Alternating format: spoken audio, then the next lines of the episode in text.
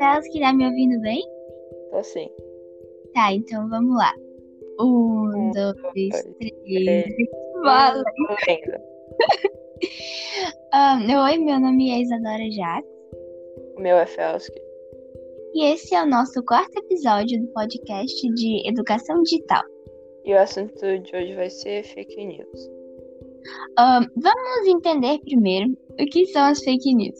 Em português, significa notícias falsas, ou seja, informações não verídicas.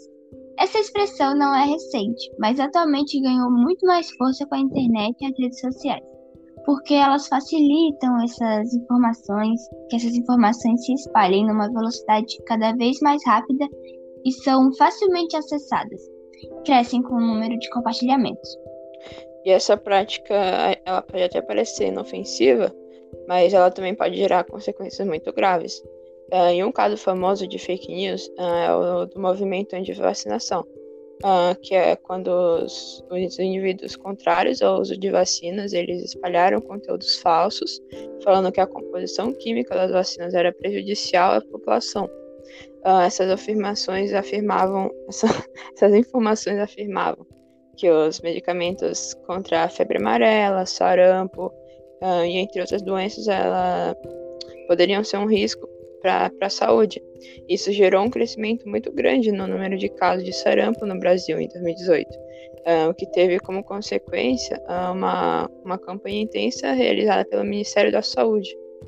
Aí vale relembrar também ah, que muita gente não quer se vacinar hoje em dia, né, por causa É. do, do Covid. E vacinem-se, porque Vacinem-se. salvam, salvam vidas, né? É muito importante. tá, mas agora eu sei, você deve estar se perguntando, né? Ah, como escapar dessas fake news? Bom, a gente tem algumas dicas para vocês. Ahn, a primeira, confira a data da publicação. Uma notícia real, porém antiga, pode causar pânico ou criar uma expectativa sobre alguma situação já resolvida e controlada. Segundo, a con- conferir se a fonte realmente existe.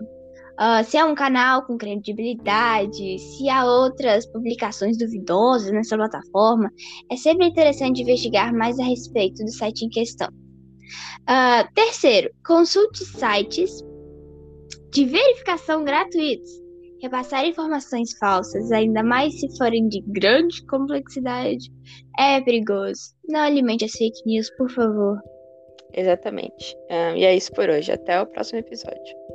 Observação: para fazer esse trabalho foram usados fontes confiáveis.